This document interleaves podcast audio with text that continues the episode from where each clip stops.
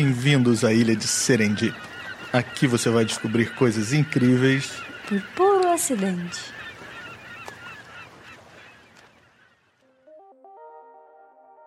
Olá, pessoal. Bem-vindos de volta ao Serendip.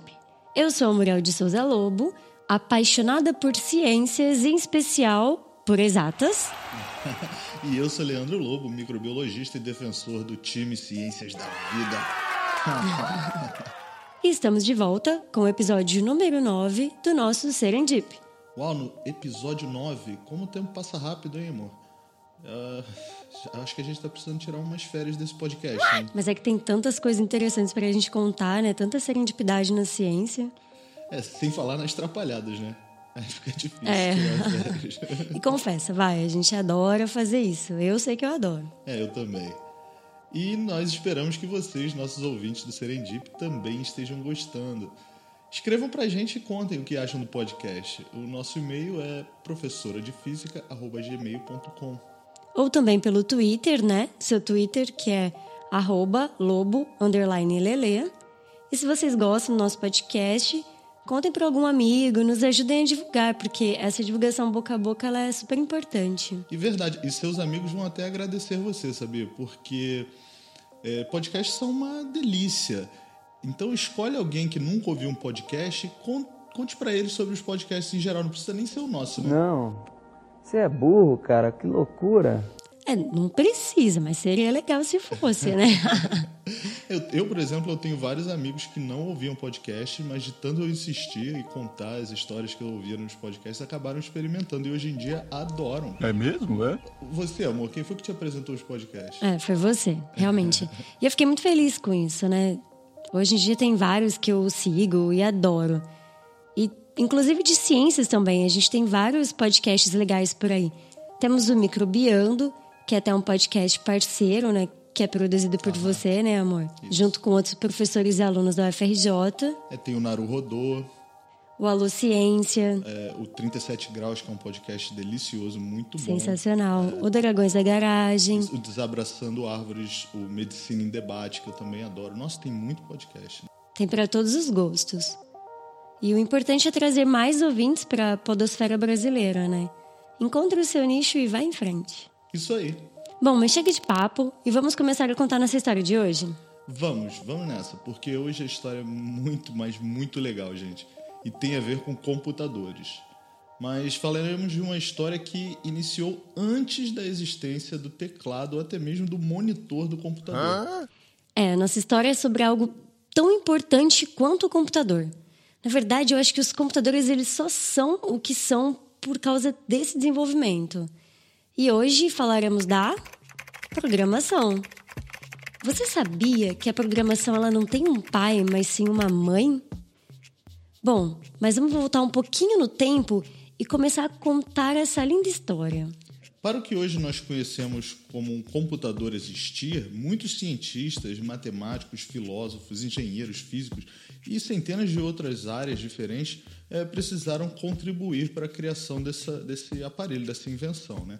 Mas tem alguns nomes que se destacam na história como seus precursores. E hoje falaremos de um desses nomes com uma excelente contribuição. É, até porque se fosse para falar toda a história do desenvolvimento dos computadores, a gente ia precisar de uns 10 episódios e eu acho que ainda assim a gente ia acabar esquecendo algumas pessoas, é né? Bom, no início, quando se pensava em computadores, o que você acha que era a primeira coisa que vinha em mente? Hum, eu acho que era um aparelho para fazer cálculos grandiosos, tipo uma calculadora foda. Assim. É. E no início os computadores realmente tinham essa conotação, né, de fazer cálculos. Você sabia que o primeiro registro histórico da palavra computador é de 1613, uhum. antigo, né? Uhum. E é de um livro de literatura inglesa de Richard Braithwaite, que ele usou para descrever uma pessoa que era muito boa em cálculos. É, os computadores daquela época eram de carne e osso. Mas olha só, existem muitos exemplos de computadores antigos. Gente, eu estou falando a palavra computadores e fazendo aquele sinalzinho de aspas com as mãos, tá? Vocês não estão vendo. É, mas, por exemplo, o Abaco é um computador antigo. O abaco é aquele aparato com umas roscas presas em hastes que a gente usa para fazer conta. É muito usado em cursos de Kumon, por exemplo. Você já fez Kumon, amor? Nunca fiz, não. Não? Você já? Não. Ah, Você é boa em matemática naturalmente, né? Os ábacos já eram usados na Babilônia, assim, 2.500 anos antes de Cristo. E o primeiro computador analógico de escrito que a gente tem conhecimento é um aparelho chamado Mecanismo de Antiquitera, que é o nome do local onde ele foi descoberto no fundo do oceano, perto da Grécia. E esse era um mecanismo, era tipo um astrolábio, né? que é um, um equipamento usado para prever posi- posições ah, de- dos astros e eclipses, era muito usado na navegação. É, eu acho que provavelmente nem o Steven Spielberg daquela época conseguiria pensar em tantas utilidades por computador como a gente tem agora, né? Um vídeo dos dias de hoje se mostrado naquela época seria tipo quando a gente assiste Black Mirror, ou pior, eu acho. É, ia ser algo espantoso, sem dúvida.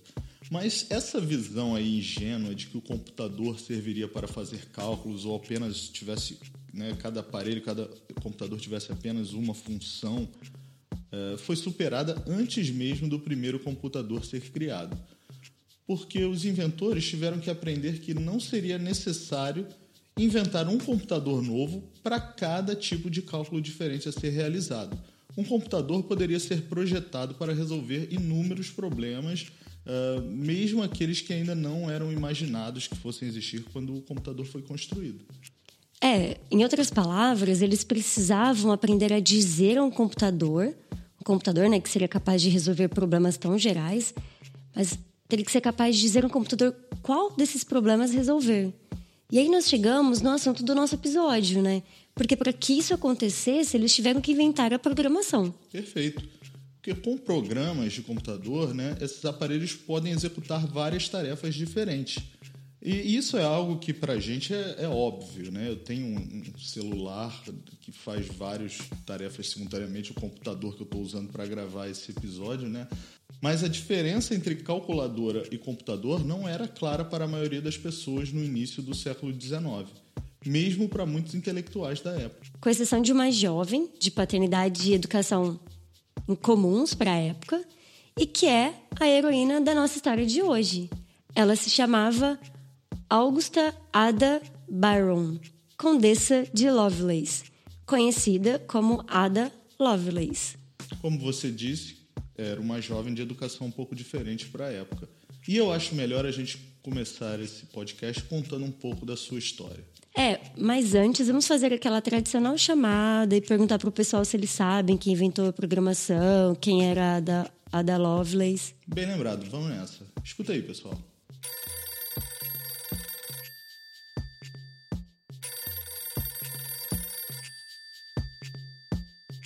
Oi, gente, tudo bom? Eu sou Ana Carolina da Hora. O da Hora não é nome artístico, é sobrenome mesmo, tá? É, eu faço ciência da computação na PUC Rio. Atualmente eu sou líder de projeto no OLAB, líder do projeto Computação Sem Caô, que é um projeto que eu iniciei primeiro no Instagram para explicar para as pessoas de forma mais fácil conceitos de computação. Então, sobre a Ada Lovelace, é, as notícias que costumam sair, costumam sair sempre falando, ah, a primeira pessoa que que criou um, um código, um, um, algoritmo para tal coisa, mas pouco falam sobre a história dela de verdade, né? Eu achei incrível que ela foi mãe, né? Ela era mãe, poucas pessoas falam isso. Ela era mãe cientista e matemática, mas foi um, um longo tempo se comunicando com o Charles Babbage, é Babbage Babbage? Babbage. O matemático que ajudou ela e, foi- e, e para quem ela criou o primeiro algoritmo, se comunicando com ele por cartas. E ela enviava por meio de cartas as reflexões, o que ela achava, o que ela achava que tinha que mudar, o- os algoritmos que ela criava, ela mandava para ele para ele testar. Eu achei muito interessante saber disso, porque hoje em dia a gente tem muita cientista mulher e mãe, né? E a- a- ela foi uma, uma grande referência para mim depois que eu vi isso. Eu vi, pensei assim, cara, dá para você fazer as duas coisas, não dá para você escolher um lado só da moeda. Na época, eu acho que foi porque foi desenvolvido por uma mulher. Porque acho que com todas as questões que vinham carregadas com ela, as pessoas dedicavam, achavam que tudo vinha muito do Charles, né? Foi autora de vários, vários ensaios que ele criou e ele fazia questão de mencionar ela. Então, quando veio, vieram falaram, ah, foi uma mulher que criou, que tem três filhos. Eu acho que na época isso causou um... Como que ela fez isso? É... Essas coisas, né? Do machismo da época aí. Da... Muita coisa era feita, muita coisa era pensada e criada, mas no... sempre num campo muito da matemática. É... Esse estudo que ela fez na lógica, porque ela sempre teve muito interesse pela lógica. A lógica sempre tem um caminho sempre teve né, um caminho para eletrônica, eu acredito que quanto mais ela estudava, mais ela, ela começava a associar a algo que poderia facilitar aqueles cálculos para ela. E essa, essa máquina que eles criaram foi a primeira máquina da história para ser programada, que foi para onde ela criou o algoritmo. Então, acho que ela conseguiu unir as duas coisas, assim, essa visão que ela já tinha por conta desse estudo da lógica e da matemática, né? Dela acreditar e tentar, tanto que ela conseguiu criar esse primeiro algoritmo, mas ela acreditar que alguma outra entidade, porque talvez ela não soubesse o nome na época, que seria um computador, conseguiria executar de forma mais rápida do que ela fazendo. É, me encontre aí pelo Instagram, computação sem caô, arroba comp sem caô. É, eu respondo rápido se vocês mandarem mensagem. E notícia em primeira mão, que eu não falei isso em nenhum outro lugar, que o Computação Sem Caô vai ser lançado no YouTube. Então, em breve, vocês vão digitar lá no YouTube Computação Sem Caô e vai ver lá vários videozinhos sobre contexto de computação para explicar de uma forma mais fácil para vocês. Oh, e é isso, galera. Continue ouvindo o podcast, que é muito bom. E me achem nas redes aí. É isso.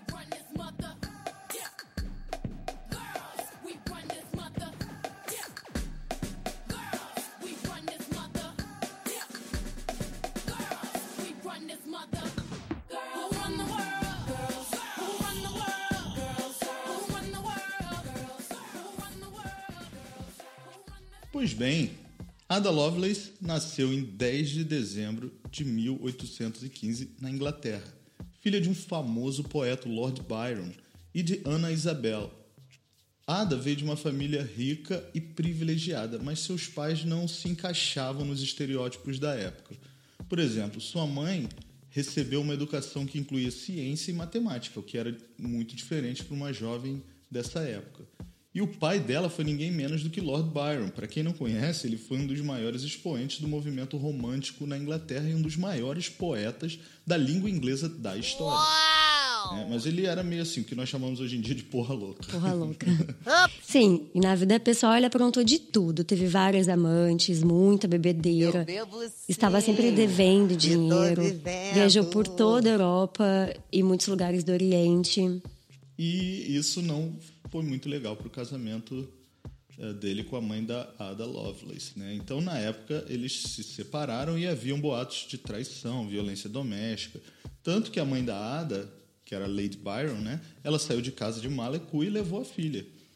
É, e depois disso, a Ada nunca mais viu o pai. E ele acabou falecendo quando ela tinha apenas oito anos de idade. E sua mãe, com medo de que a filha tivesse herdado esse temperamento imprevisível do pai, Olha que bizarro. Ela exigia que a Ada ficasse parada por longos períodos de tempo, porque acreditava que isso ajudaria a desenvolver o autocontrole. Nossa. Será que isso ajudou ela a ter foco nos estudos? Algum, será que tem algum fundamento nessa coisa bizarra que a mãe dela exigia?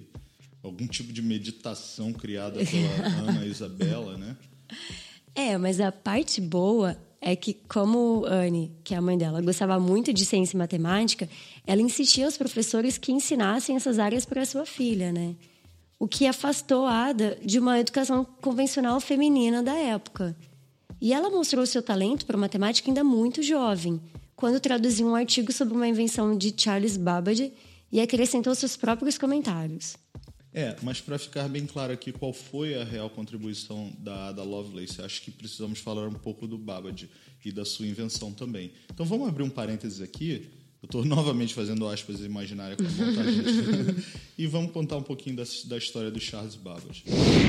Bom, Charles Babbage foi uma figura importante né, nos seus dias. E em 1828 ele foi eleito para a cátedra de professor de matemática de Cambridge e ele ocupou a mesma cadeira que tinha sido do Newton e que depois foi ocupada pelo Hawking, Stephen Hawking. Uau! Ele também era membro fundador da Royal Astronomical Society E, como tal, uh, ou Babagé, né? Tá difícil a gente chegar num consenso Babbage. Babbage, da pronúncia do nome dele. Ele tinha visto uma clara necessidade de projetar e construir um dispositivo mecânico que pudesse automatizar longos e tediosos cálculos astronômicos. Então ele começou escrevendo uma carta em 1822 para o presidente da Royal Society sobre a possibilidade de automatizar é, a, a, a, a, manufatura de tabelas matemáticas, especificamente tabelas para uso na navegação, porque essas tabelas que eram usadas na época muitas vezes continham erros, o que poderia ser uma questão de vida ou morte para os marinheiros no mar. Naquela época, o governo francês ele tinha um projeto em larga escala para fazer tabelas de logaritmo e trigonometria. E essas tabelas matemáticas elas tinham grande valor militar e comercial. E erros poderiam fazer, por exemplo, os navios encalharem é, ou as pontes desabarem. Faraday argumentou que ao automatizar a produção das tabelas ele poderia garantir a sua precisão retirando os erros de operação que acabavam acontecendo, porque, bom, essas tabelas eram feitas por computadores, mas computadores por, é. humanos. E com isso ele conseguiu financiamento do governo britânico e que foi um dos primeiros subsídios do governo para pesquisa e desenvolvimento tecnológico, né? Tá aí um outro fato histórico interessante para projetar para o seu projeto, né? Ó, oh, tá aí. O nascimento dos financiamentos científicos, é legal. É, ele primeiramente construiu um protótipo chamado de máquina diferencial, que havia sido projetado já em 1786 por Miller, mas que por falta de investimento tinha sido esquecido. E esse motor de diferença era um dispositivo que operava com dígitos discretos, e os dígitos eram decimais, de 0 a 9, né? representados por posições em rodas dentadas. Então era assim, tipo, quando uma das rodas dentadas girava de 9 para 0, ela fazia com que a próxima girasse. E esse motor acabou resultando em algo mais interessante do que uma simples calculadora, porque ele mecanizou não apenas um cálculo, mas uma série de cálculos com diversas variáveis. Esse protótipo, construído por Babbage, era composto por seis dígitos e era capaz de calcular polinômios de até segunda ordem. A ideia dele era construir um protótipo mais completo, que seria de 20 dígitos e calcularia polinômios uh, de até sexta ordem mas devido a vários problemas, isso nunca saiu do papel, porque o projeto foi cancelado e também porque o Babbage começou a usar todo o seu tempo em um outro projeto. Em outro projeto. É, só para lembrar né, que os polinômios são expressões algébricas com valores conhecidos e desconhecidos. E o protótipo que ele construiu resolvia polinômios de até segundo grau. É quando, por exemplo, a gente tem até o x elevado ao quadrado, aquele que a gente resolve com Bhaskara. Hum. E já a máquina de diferencial que ele gostaria de, de construir resolveria até x elevado a 6. Né? Mas isso não chegou a sair do papel. Nossa, essa fórmula de Bhaskara foi um pesadelo na minha vida no colégio. Amor, mas isso é tão fácil. Ai, ai. É verdade, depois que eu aprendi, tudo ficou mais fácil mesmo. Então fala a fórmula aí. Ih, ferrou, já não lembro mais. Vamos mudar, Sabe vamos voltar ao nosso assunto. Esquece Bhaskara, tá? que não é o tema do podcast de hoje. Bom, essa máquina ela foi muito além das simples calculadoras por um outro motivo. É que ela tinha um mecanismo de armazenamento, como o que temos hoje em dia nos computadores modernos, sabe? Isso era feito através das engrenagens que possibilitavam armazenar para processar depois e também gravar sua saída em uma placa de metal macio. Impressionante, né? Já tinha HD. De quantos gigas será que era? então, mas esse outro projeto que Babbage tinha começado a estudar e a dedicar seu tempo era uma máquina de computação de propósito geral chamada de mecanismo analítico, que seria capaz de executar qualquer cálculo pré-definido. É, ou seja, antes de produzir a máquina, ela foi projetada para consistir de quatro componentes que são os essenciais de todos os computadores hoje em dia. E esses componentes eram um, um moinho, né, que era como se fosse uma unidade de cálculo equivalente ao CPU de hoje em dia, é, uma unidade de armazenamento, que era onde os dados eram mantidos antes do processamento, as engrenagens, e o leitor ou a impressora, que eram os dispositivos de entrada e saída. E esse era um projeto bastante ambicioso e diferente para a época, porque essa esse moinho, que era o equivalente à CPU e a, e a unidade de armazenamento deveriam ser grandes, né? muito complexos e tal. E os dados eles eram inseridos através de cartões perfurados. E isso já era uma tecnologia que, por incrível que pareça, já existia, foi inventada por uma outra pessoa chamada Jacquard, foi usado para automatizar teares da indústria de tecidos, né, o tear de Jacquard, e que também seria capaz de executar é, instruções em uma ordem diferente da ordem sequencial. É, começamos a ver aí nesse ponto algum elemento de programabilidade, né?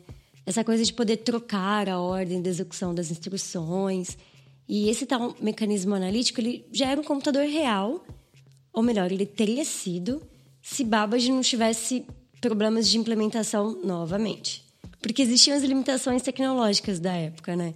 E depois de um tempo, meio que ficou claro que o governo, para o governo britânico, que ele estava mais interessado em inovar e desenvolver novas máquinas do que realmente construir aquelas tabelas prometidas. E aí cortaram a grana dele, né?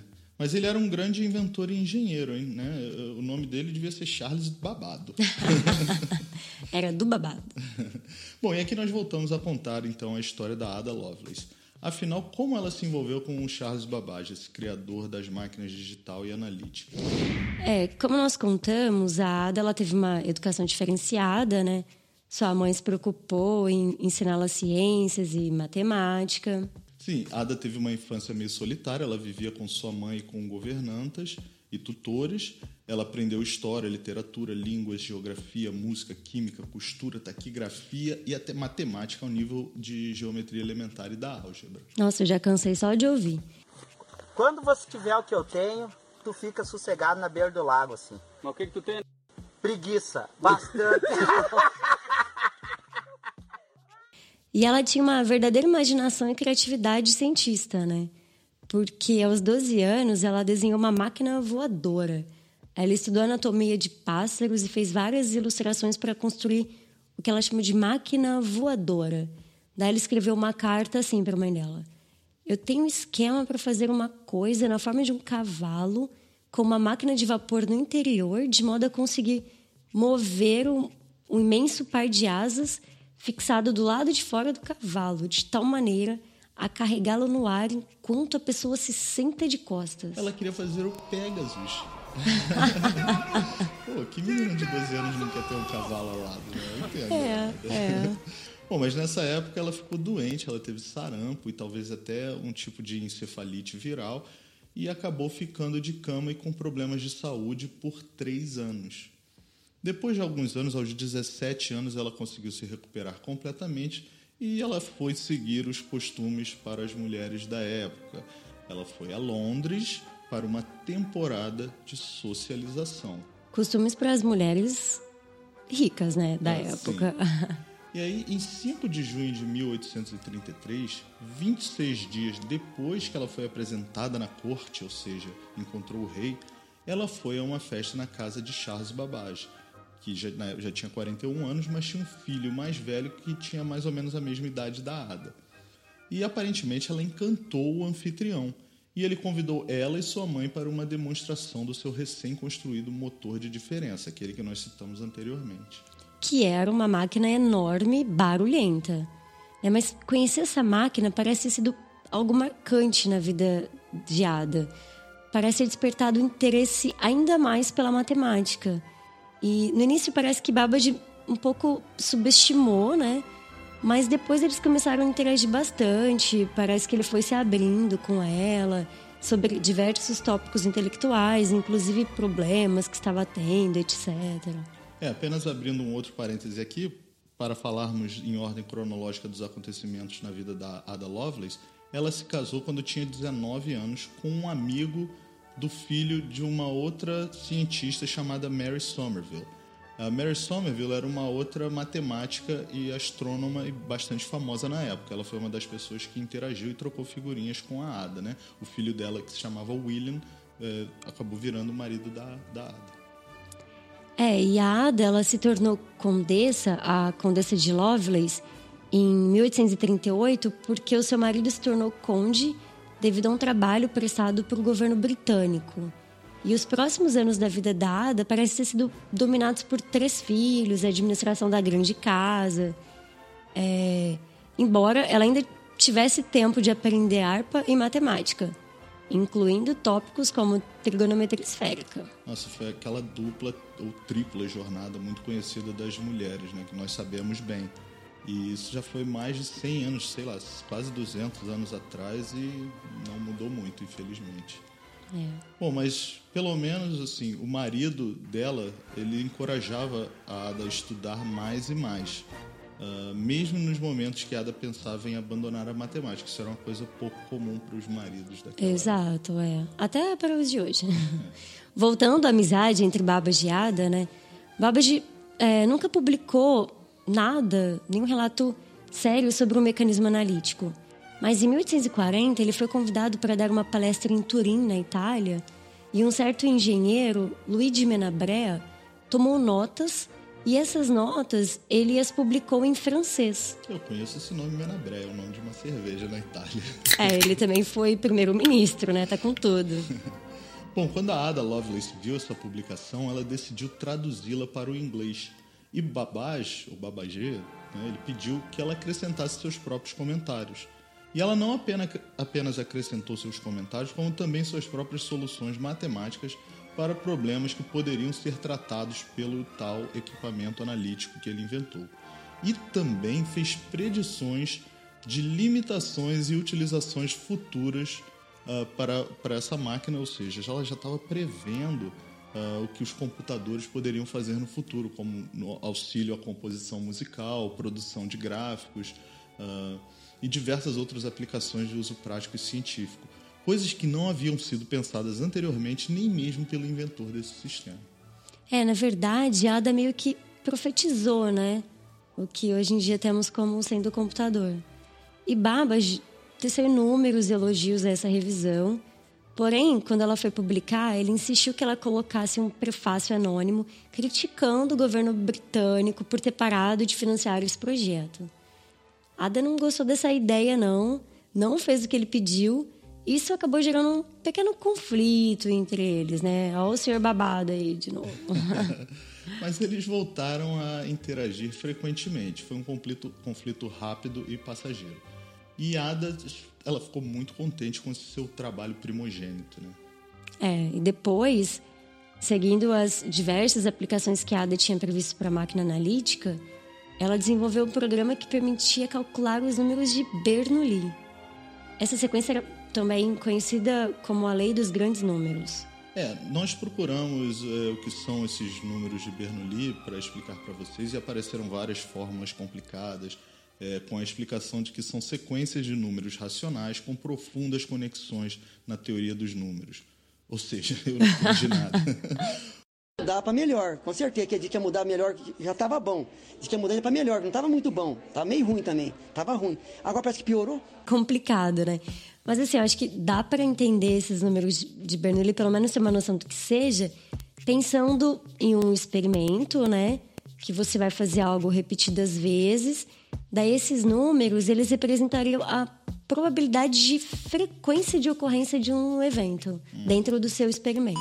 E a nossa heroína, ela não criou essa, esse algoritmo, essa solução para os números de Bernoulli. Ela, isso aí já existia desde o século XVII. Ela simplesmente, aliás, simplesmente não, porque isso era super complexo, mas ela escreveu o passo a passo de como fazer o equipamento analítico calcular uma sequência numérica.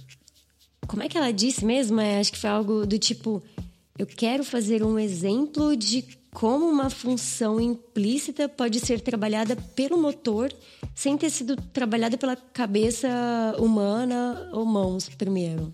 Esse trabalho ele é considerado o primeiro algoritmo especificamente criado para ser implementado em um computador, o que lhe creditou o reconhecimento como a primeira programadora de computadores.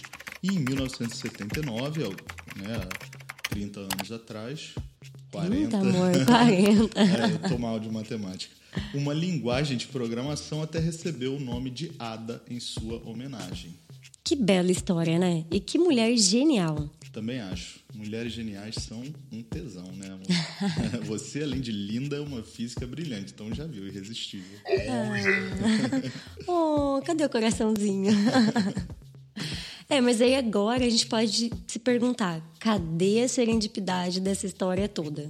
Bom, como vocês sabem, aqui contamos um pouco das peripécias dos cientistas, trapalhadas, acasos, erros é, mas nesse caso foi um pouco diferente, porque o erro não foi cometido pela nossa brilhante heroína, não, mas sim por alguns matemáticos da época, que diziam que mulheres não eram tão fortes como os homens e que não deveriam se meter com ciências, ainda mais com matemática. Eu não acredito no que eu ouvi. Não acredito no que eu ouvi, não pode ser verdade isso que eu escutei agora. É, naquela época, as mulheres jovens, elas eram excluídas das universidades e os estereótipos de gênero eram rigidamente impostos. E por conta disso, alguns cientistas eles chegaram a escrever até cartas para a família da Ada, dizendo estarem preocupados com os esforços que ela fazia para aprender uma matemática tão avançada para uma mulher. Que absurdo. Tá vendo como os cientistas erram também? Imagina se o marido da Ada Lovelace fosse como esses cientistas, né? Por, ainda bem que ele era um cara bem bacana e sempre apoiou. Ainda bem que ela casou bem, né? É, é isso aí. Inclusive, ele ajudou a divulgar suas publicações.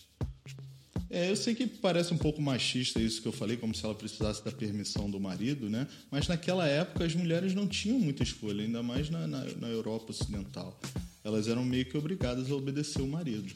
É, se até hoje a gente tem esse tipo de pensamento, né? Imagina quase dois séculos atrás. É, até hoje em dia tem muitos maridos e muitas culturas, inclusive no Brasil mesmo, que proíbem as mulheres de estudar. E garanto também que esses maridos ficaram surpresos ao aprender que a programação foi primeiramente pensada por uma mulher, né?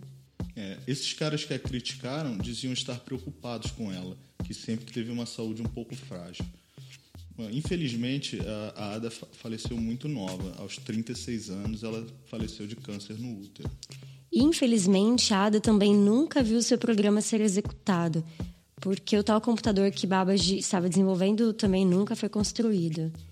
E como não chegou a ser implementado esse programa, Algumas pessoas que trabalham com história de computação, especificamente com história da programação, né, eles discordam que ela seja a mãe da programação. E o triste é que encontramos mais textos sobre essa discussão, né, de quem é o pai ou a mãe da programação, do que textos sobre o próprio programa em si, né, que a Ada fez. É, tá aí o, o, os ecos do machismo, né? É. Bom, mas sabe qual era um outro interesse da Ada? Uh, o cérebro humano. É impressionante, mas ela, naquela época ela já visualizava o dia em que uh, seu funcionamento seria compreendido e que o sistema nervoso poderia ser expresso em termos matemáticos, uh, prevendo, né, de certa forma, o surgimento das pesquisas e aplicações na área de inteligência artificial, com antecedência de mais de um século. Ela realmente era muito foda, né? Muito. E você sabe uma curiosidade sobre ela? Ela gostava de uma jogatina. Parece que isso começou na década de 1840 e não foi nada bom para as finanças dela. é, todo mundo tem que ter um defeito, né? Acho que ela teve até que penhorar os diamantes da família mais de uma vez. É, ela postava em cavalos e dizem por aí que ela e o Charles Babbage tinham um misterioso livro que eles compartilhavam toda semana e que provavelmente continha um programa que eles inventaram, projetado para prever os resultados de corridas de cavalo. É, eu acho que esse programa não teve tanto sucesso como o dos números de Bernoulli, não, né? É realmente, esse Charles é do babado.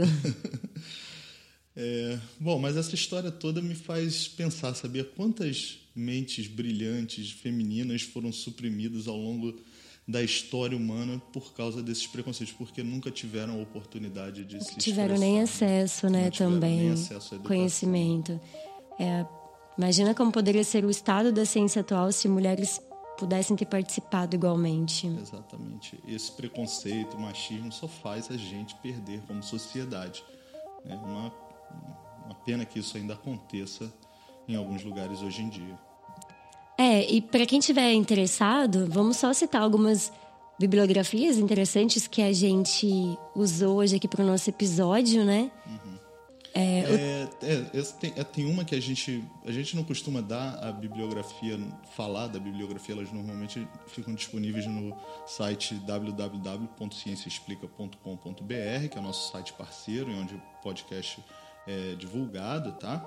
Mas esse eu acho que nós usamos tanto desse dessa Desses dois textos, né? que eu acho que vale a pena a gente falar. Porque nós procuramos vários, dezenas de referências e textos antes de fazer cada episódio, mas esse realmente estava muito completo. Havia uma biografia muito completa eh, sobre a vida e as contribuições da Ada Lovelace no site wired.com. E interessante que ela foi escrita por ninguém menos do que o Stephen Wolfram.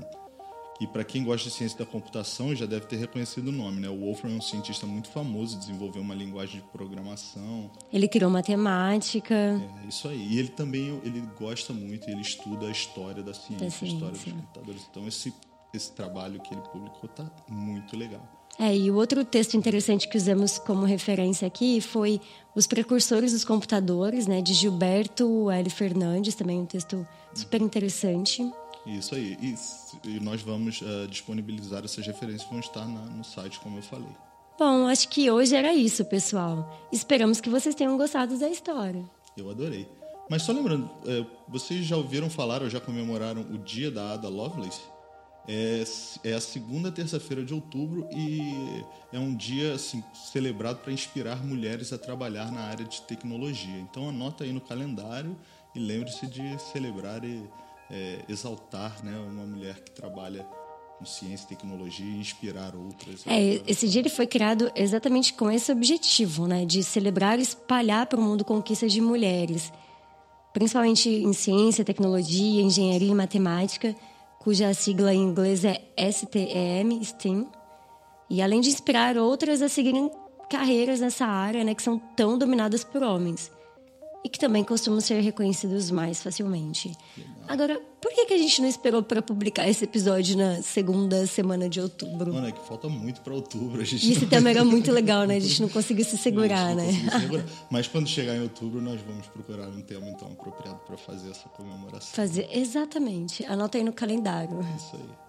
E hoje temos correspondência? Ah, nós temos uma mensagenzinha aqui do Valdemir e ele falou: "Ah, Muito bacana o podcast de vocês, pessoal. Adorei as pessoas explicando como o micro-ondas funciona. é, ele tá falando lá do nosso primeiro episódio. Por favor, continue com esse projeto. Grande abraço. Ah, que lindo. Muito obrigada. Obrigado, Valdemir. É, pessoal, a arte desse episódio, que está linda por sinal, foi criada pela super talentosa Letícia Bernardo, que está no Twitter como mulhernihilismo. É, e se vocês quiserem ver mais trabalhos dela, procurem também no Instagram, arroba lets.b underline ou no behance.net Letícia Bernardo. Esses links todos estarão disponíveis na descrição do nosso episódio e na página do, da Ciência Explica, www.cienciaexplica.com.br. É, e a Letícia também fez a arte do nosso episódio sobre a invenção do detector de mentiras, né? Mas nós já tínhamos gravado o episódio com antecedência e aí não deu pra falar dela. Desculpa, É, Letícia. pois é, desculpa, Letícia, mas aquela arte também ficou Ficou barata, sensacional. Ficou sensacional. Bom, e era isso. Um grande abraço, pessoal. Até a próxima, pessoal. Tchau, tchau.